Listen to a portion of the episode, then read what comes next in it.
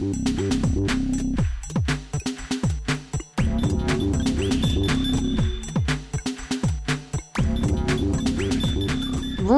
et bienvenue dans un nouvel épisode de Surface Sensible.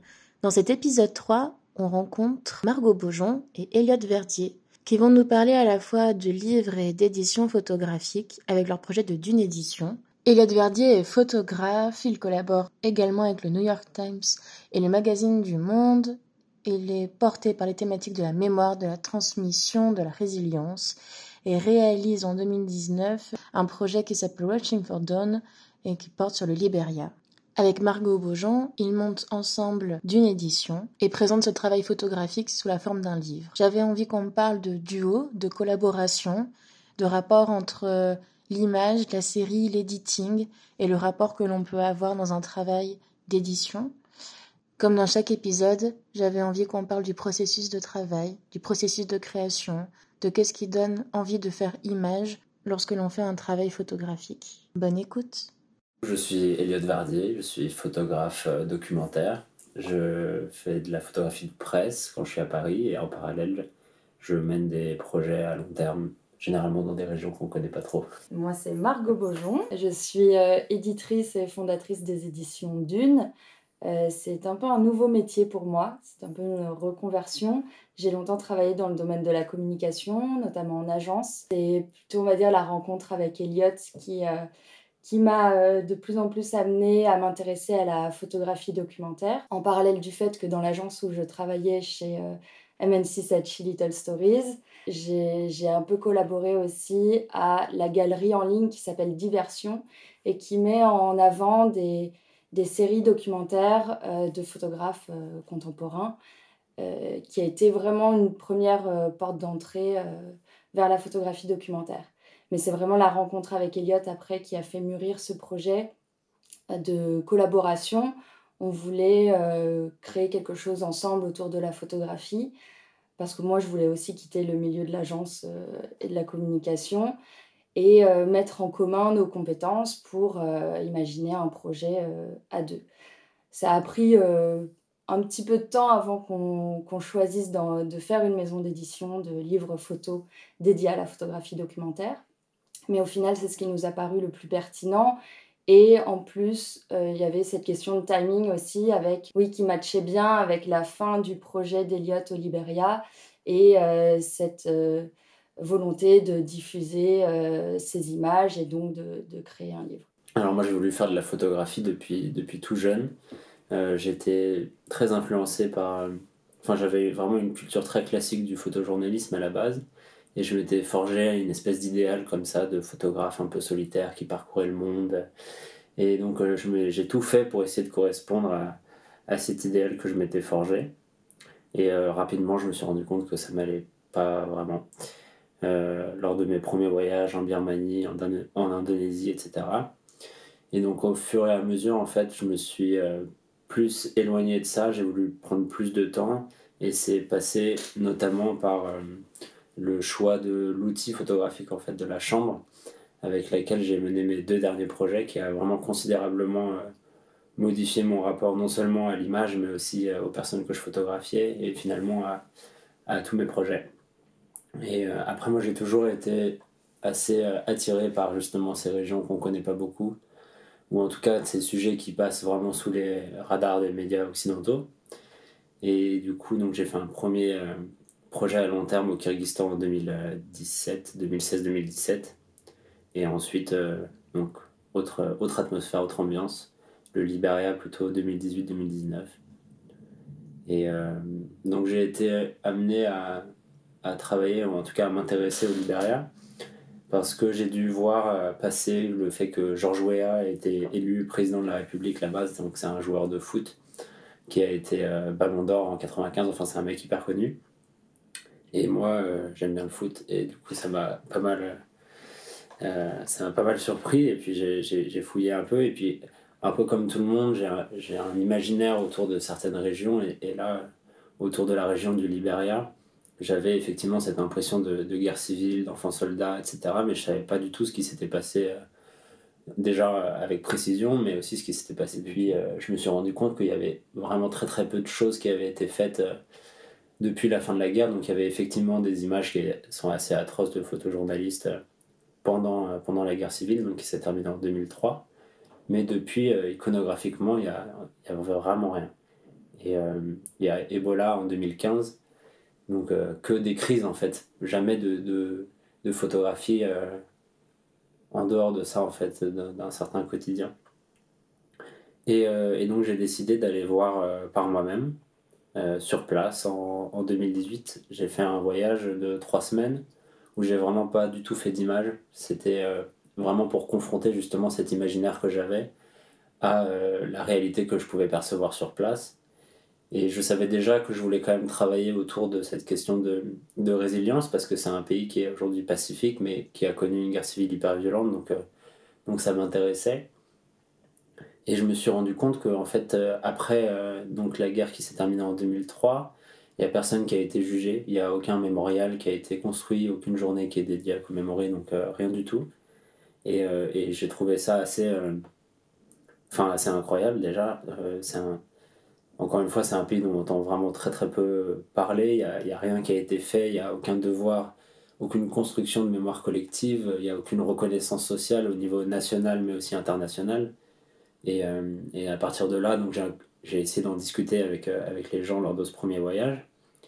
Et finalement, j'ai été euh, assez surpris aussi, assez agréablement surpris de voir que c'était un sujet qu'ils acceptaient d'évoquer avec moi même si eux n'ont pas du tout l'habitude de le faire parce que ça, passe vraiment sous silence. Et, euh, et, donc lors de ces conversations, euh, je me suis rendu compte déjà de, l'impact que ça avait encore aujourd'hui, même si ça date d'une bonne quinzaine d'années. En fait, je voyais que c'était encore vraiment à, fleur de peau. En fait, euh, c'est un, un, traumatisme. Au bout de, de deux minutes, parfois il y avait des gens qui fondaient en larmes, parfois il y a des gens qui au contraire étaient plutôt fermé, et, mais ça finissait toujours par atterrir quelque part et par, et, par un témoignage et, et par une, confession parfois. Enfin, ça pouvait prendre plusieurs formes différentes, mais je voyais que c'était encore un sujet en tout cas qui était très, très vif. Donc un traumatisme encore très latent dans tout le pays, très pesant, parce que il est d'autant plus pesant qu'on n'en parle pas en fait.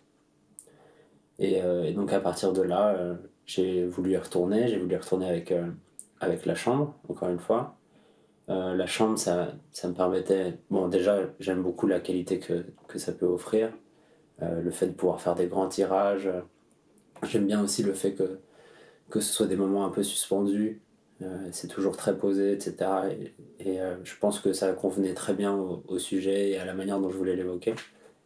Et puis, c'était aussi une manière de d'approcher les gens beaucoup plus facilement en fait. Bizarrement plus l'appareil est gros plus euh, les personnes euh, l'acceptent ou en tout cas sont curieuses ou ils ont moins l'impression que que voilà euh, que j'arrive et que je vais voler leur image en fait et, et surtout ben, moi ça me permettait de d'évoquer l'histoire que je voulais raconter de le projet toute ma raison d'être d'être ici.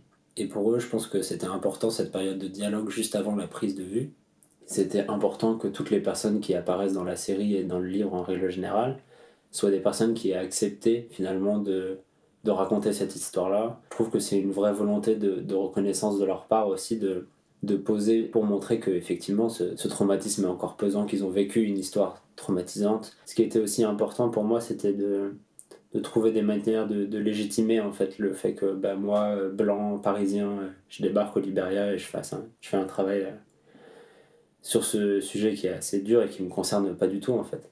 Le fait de, d'enregistrer des, des voix. Donc j'ai enregistré 14 euh, personnes en une seule journée, mais de, en studio d'enregistrement. Et il y a 14 personnes qui sont venues. Il y a 7 anciens bourreaux et 7 victimes donc, qui racontent euh, la guerre et comment ils la vivent depuis. Donc voilà, c'est une question en tout cas qui m'a jamais vraiment quitté, c'est celle de la légitimité à travailler ce sujet. Donc j'ai vraiment euh, j'ai eu beaucoup de doutes, mais j'ai essayé aussi de, de trouver peut-être euh, justement des choses qu'on voit moins dans le photojournalisme. Et c'est peut-être ça qui me posait problème euh, quand j'étais plus jeune, parce que je me sentais pas vraiment à ma place. J'ai jamais vraiment réussi à, nouer euh, de relations avec les personnes que je photographiais. Du coup, je me sentais pas forcément sensibilisé à leur histoire. Et je trouve que c'est important quand même pour témoigner. Et aussi il y avait cette, cette, impression de reproduire des images qui sont déjà faites en fait, qui, qui, nous sont, qui nous sont déjà parvenues et qui apportent rien, rien au débat, ou en tout cas à la mémoire aussi de, de ce que je traite. 14 voix qui sont enregistrées. au départ, j'avais plutôt l'intention de les utiliser pour les expositions. mais finalement, c'est dans le livre qu'elles apparaissent le plus.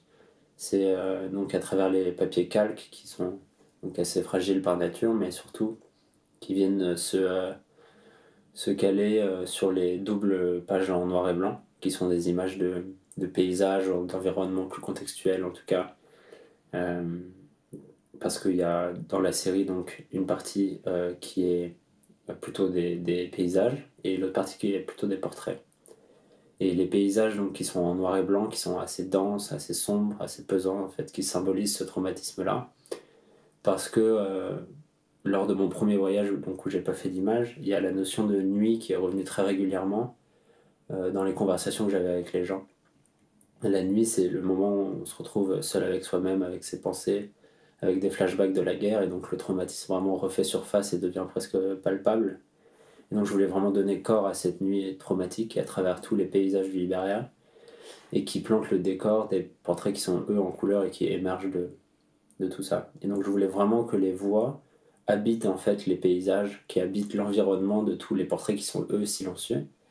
Et euh, aussi je voulais pas qu'on puisse associer leurs paroles euh, à leur image. En fait, je voulais pas qu'on ait une lecture biaisée en se disant ah ben telle personne a fait ça ou telle personne a subi ça, etc. Donc pour moi, je voulais vraiment travailler sans jugement aussi. C'est un peu la, la qualité d'être étranger dans ce genre de travail, c'est que je porte pas de jugement.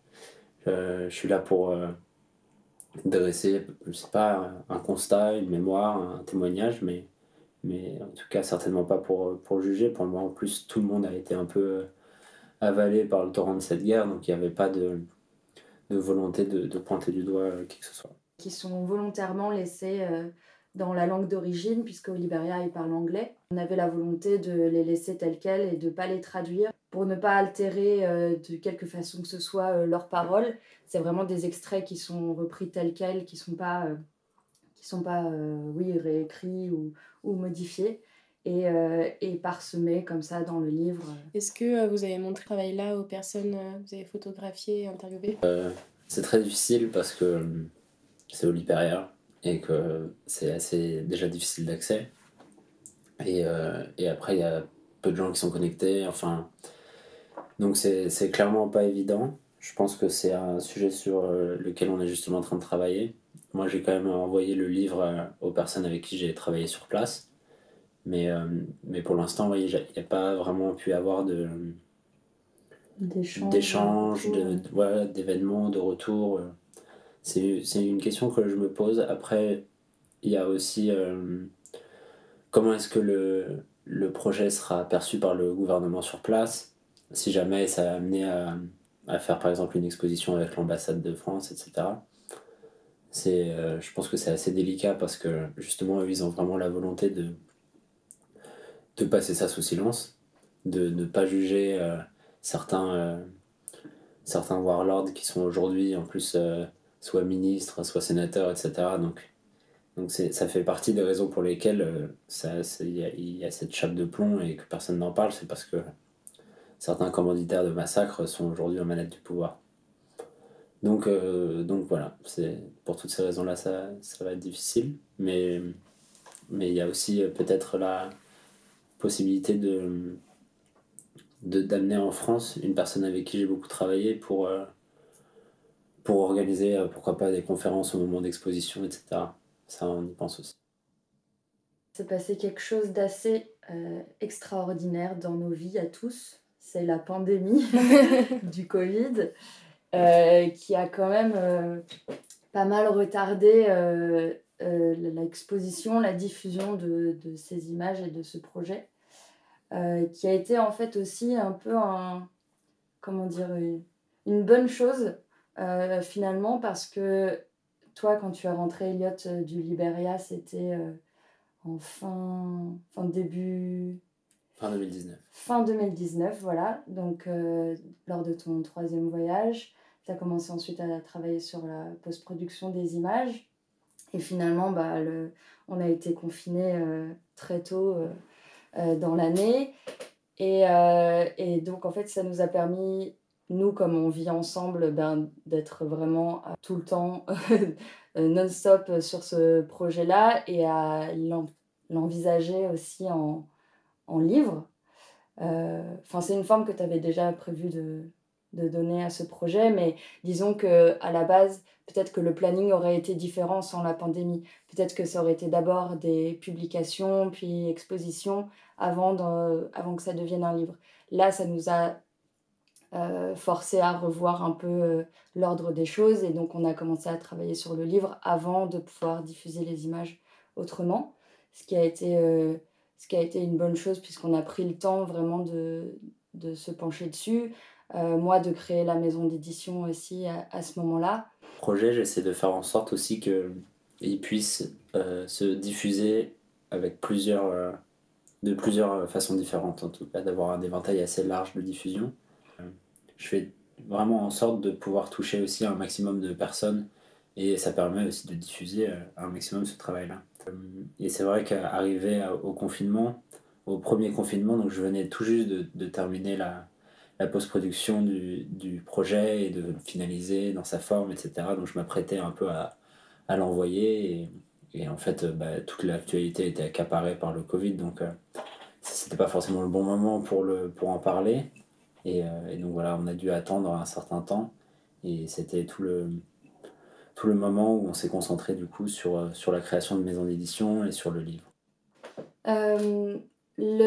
Déjà tous les deux on aime beaucoup les livres photos euh, donc c'est quelque chose qu'on apprécie et pour lequel euh, on est assez en, recherche et en demande. Et ce qu'on voulait faire avec euh, Dune, c'était au-delà de la liberté que ça nous permet de faire vraiment les choses comme on l'entend, de travailler avec les personnes qu'on a choisies. ce qu'on voulait, c'était vraiment, et ce qu'on veut toujours, c'est raconter des histoires et de préférence des histoires qui nous touchent et qui sont engagés, qui, ont de la valeur, enfin qui doivent être diffusés en fait, et, euh, sous une forme euh, qui nous plaît esthétiquement. On a choisi la photographie documentaire parce que déjà c'est celle que tu pratiques euh, en tant que photographe et également parce que c'est celle qui nous touche. Après, on a une définition de la photographie documentaire qui est peut-être enfin qui nous semble évidente, mais finalement, euh, quand on en parle avec d'autres personnes, c'est pas si évident parce qu'on associe souvent la photographie documentaire un peu au photojournalisme, euh, la photographie du réel, quelque chose de très euh, peut-être de très cru. Or, on pense que c'est important d'y apporter une certaine notion esthétique dans le sens presque de photographie d'art. Et on pense que la forme peut tout à fait servir le fond et que c'est pas parce qu'une situation est, est, laide, entre guillemets, ou, ou pas très belle à voir qu'il faut la montrer euh, de, de, la même façon. Donc euh, ça, c'était un peu le, le, postulat de départ. Et à partir de là, on a envie de faire, euh, oui, des, beaux livres avec, en accordant un soin tout particulier à, la maquette, au choix des papiers, à, la confection, au façonnage, pour que justement on touche à la fois le public qui est intéressé par l'histoire qu'on veut raconter dans chaque livre et euh, par ceux qui, apprécient les beaux objets, l'objet livre en, lui-même et la photographie évidemment. Euh, et l'autre, l'autre point aussi euh, qu'on aimerait, qu'on aimerait développer avec la maison d'édition, c'est la collaboration avec d'autres disciplines artistiques. Alors dans le premier livre, on a collaboré avec deux, plumes, deux auteurs. Euh, Gaëlle Faye euh, et Lema Boé, qui est une activiste libérienne, qui euh, vient apporter un éclairage plus politique sur la situation, tandis que Gaëlle Faye vient avec un texte plus poétique décrire davantage le, travail d'Eliot. Et on a également collaboré avec un illustrateur pour imaginer l'illustration de, couverture du livre. Et c'est aussi quelque chose qu'on aimerait bien reproduire dans les, dans les prochains livres, cette, euh, oui, cette collaboration entre euh, qui viennent toutes servir la même histoire en fait et apporter peut-être des regards différents qui viendront compléter la vision euh, euh, du photographe, du ou de la photographe et, et avoir finalement un objet euh, assez complet, assez, assez riche, toujours au service de, de, la, même, de la même histoire. Ça c'est on va dire la, la ligne éditoriale qu'on s'est donnée pour la maison d'édition. Moi, j'aimerais bien rebondir sur ce que tu disais à propos du, du spectre assez large de la photographie documentaire par mhm. rapport à, à l'image qu'on peut en avoir parfois. Et, euh, c'est vrai que toi, tu as plutôt évoqué l'aspect esthétique, mais je pense que vraiment ça peut aller aussi au-delà de ça. Euh, je pense à des photographes qui, qui, peuvent faire aussi de la mode. Enfin, je pensais à Clémentine Schneiderman tout de suite là, qui fait de la mode mais documentaire. Donc je trouve que c'est hyper euh, intéressant dans une période où aussi on, on, questionne beaucoup le photojournalisme et la vision de son auteur en fait. C'est important pour nous de, de prendre peut-être ce virage-là et de se dire que effectivement en fait euh, il n'y a pas de pour moi il n'existe pas vraiment de vérité donc on peut pas photographier la vérité donc autant assumer complètement ce regard d'auteur subjectif à travers euh, des documentaires, enfin des sujets qui sont quand même engagés en fait. C'est pas parce que on a une vision de quelque chose que c'est euh, pas moins réel pour la personne qui l'a photographié et pas moins engagé en tout cas.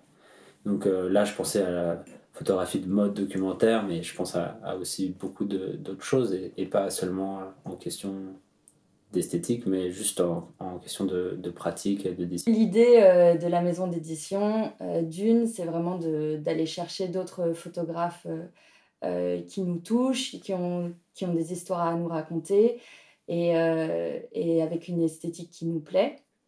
et c'est pas si évident que ça à trouver parce que ben, on l'a remarqué depuis qu'on a lancé la maison d'édition on est aussi un peu plus alerte en tant qu'éditeur euh, bah, au travail de...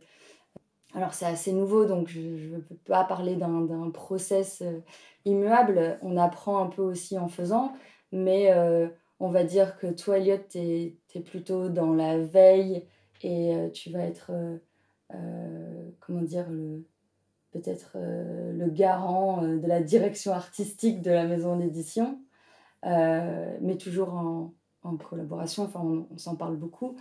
Alors que moi, je vais être peut-être plus, euh, plus sur le terrain, plus euh, dans la gestion, plus, euh, oui, dans la technique aussi peut-être.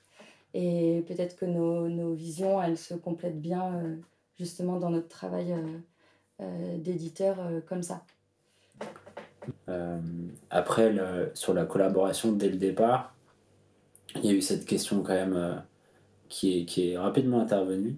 C'était celle du, du fait que je, suis un homme et que Margot est une femme. Et souvent dans l'histoire, ça a été euh, effectivement la femme qui a accompagné l'homme dans sa euh, vie d'artiste, ou en tout cas dans sa démarche, dans son métier, etc.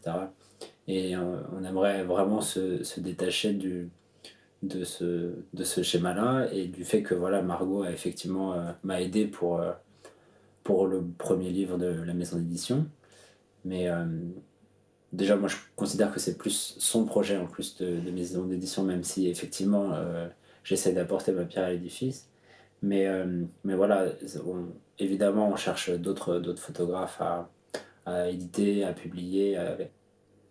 Après, sur la, on va dire sur les projets à venir pour la maison d'édition, c'est vrai qu'on aimerait lui donner peut-être une dimension un peu plus internationale, euh, pas seulement se concentrer sur euh, la France et des artistes français ou, des, euh, ou, même un public français. là, c'était pour le premier livre, on l'a tiré à 750 exemplaires et effectivement, c'était c'était assez difficile pour une, oui, pour une création de maison d'édition et pour un premier livre d'être tout de suite très bien distribué. Et puis pour des questions de moyens aussi, on ne pouvait pas se le permettre. Mais euh, on a de la chance, le livre a plu, il a été très bien reçu. Donc euh, on n'a quasiment plus euh, de livres à ce jour, cinq mois après le lancement du livre.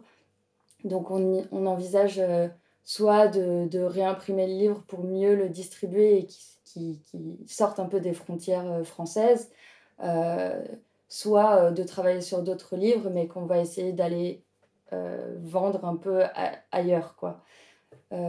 parce que, parce que l'idée de d'une, c'est aussi de faire circuler ces histoires-là et pas seulement de, de les garder pour nous sur un territoire donné.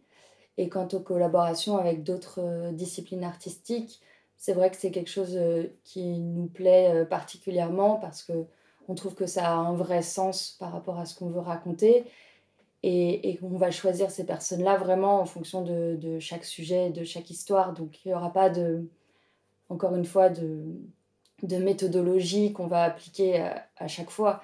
Ça va être en fonction des rencontres, en fonction euh, euh, des, compétences ou expertises des personnes euh, sur, sur les sujets. Je vais un peu revenir sur peut-être la genèse de l'intérêt pour la photographie documentaire parce que, parce que finalement je fais ce métier depuis assez peu de temps et je suis assez jeune aussi.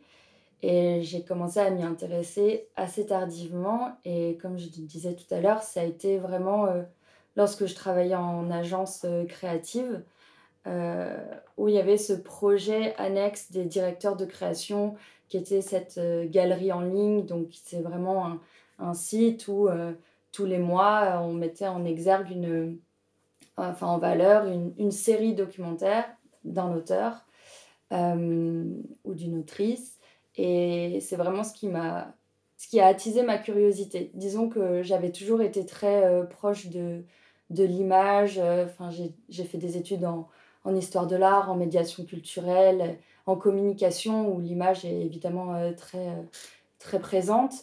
Donc j'avais toujours eu cette, cet attrait-là pour la création, mais sous cet angle, c'était assez inédit. Donc pour moi, je dirais que la galerie Diversion a été, a été une, une vraie euh, porte d'entrée. Et c'est d'ailleurs aussi par ce biais que j'ai découvert Elliot.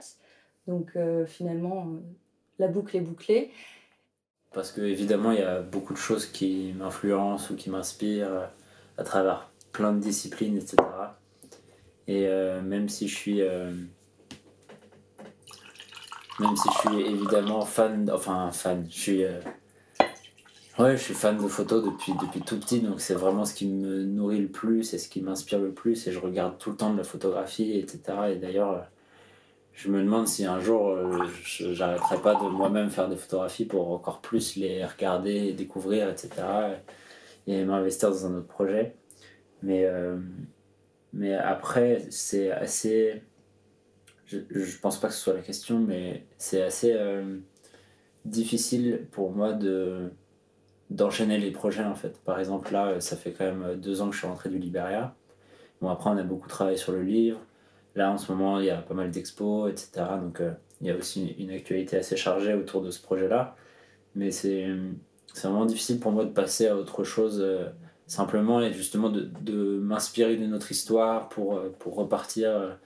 Enfin mon processus de création il est trop lent. Moi-même en fait je me mets une certaine pression par rapport à ça parce que on est aussi beaucoup dans une période où d'instantané où, voilà on, on, peut tout de suite partager des images donc on a envie de les montrer donc ça va très vite il y a énormément de photographes il y a énormément de très bons photographes.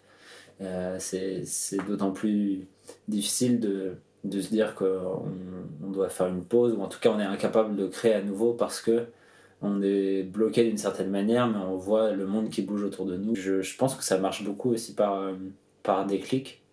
Euh, la manière dont j'ai entendu le, parler du libérage, je me souviens pas exactement, mais je me souviens que à partir du moment où ça m'a intéressé, j'ai su très très rapidement que j'allais faire un, projet là-bas, je pense, parce que ça touchait à des thèmes auxquels je suis vraiment sensible, de mémoire collective, de transmission, de résilience, etc. Et, euh, et à partir de, moment, de ce moment-là, ça devient quasi obsessionnel. vraiment, j'y pense euh, jour et nuit. Euh, je tourne dans le lit jusqu'à 5 heures du matin parce que je cherche des idées, parce que je cherche une manière de bien représenter, parce que, parce que aussi j'ai envie d'évoluer par rapport à mes précédents projets. En fait, là, par exemple, si je me relançais dans quelque chose, j'aurais peur de, de reproduire les mêmes idées, les mêmes intentions que ce que j'ai fait juste avant. Et donc, je pense que cette, cette partie-là aussi de, de pause, en fait, elle va être aussi importante dans dans ma manière de regarder les choses et de, et de s'inspirer à nouveau, mais peut-être euh, peut-être différemment, peut-être de manière ouais, d'évoluer, en fait, d'évoluer constamment. Il y a ça et, il y a aussi certains créateurs ou créatrices qui considèrent que leur travail n'est jamais achevé. C'est un autre, un autre pan qui n'est pas sous-estimé parce que parce que je pense que ça doit être très difficile, effectivement, de, de, mettre un point final à un projet, que ce soit euh, dans l'écriture ou dans la photographie ou dans n'importe quelle autre discipline. Euh, enfin, je dis ça en tant que, que personne qui travaille avec des artistes, mais qui n'est pas artiste. Euh, je ne suis pas artiste moi-même, mais, mais je, je, peux comprendre cette difficulté à, à, clore, à clore un chapitre. quoi. C'est et moi, je suis plutôt euh, dans l'attente et en demande de, justement de, ces travaux euh, finis pour mm. euh, leur donner une forme éditée. Mais, mais je pense que ça ne doit pas être si évident et qu'il faut effectivement se laisser un certain temps. Il faut savoir être patient en fait pour, pour accueillir le, le projet dans, dans, sa forme la plus aboutie. Mais, mm. mais voilà, qui, qui juge qu'un que travail est fini en fait? C'est compliqué. Enfin voilà. Après, on peut, on peut aussi bah, euh, ouvrir. Mais après, on peut aussi ouvrir plusieurs chapitres, tu vois. Si la personne considère que son projet n'est jamais hmm. abouti, ça peut être juste continuer l'histoire, ça peut être juste euh, la commencer, l'introduire et dérouler après. Merci infiniment à Elliot et Margot pour leur temps. Merci infiniment à toutes les personnes qui m'aident dans ces podcasts. Merci infiniment à toutes les personnes qui m'aident aussi au mastering. Merci à vous pour vos écoutes, pour vos échanges et pour vos retours. On se retrouve très vite pour un nouvel épisode.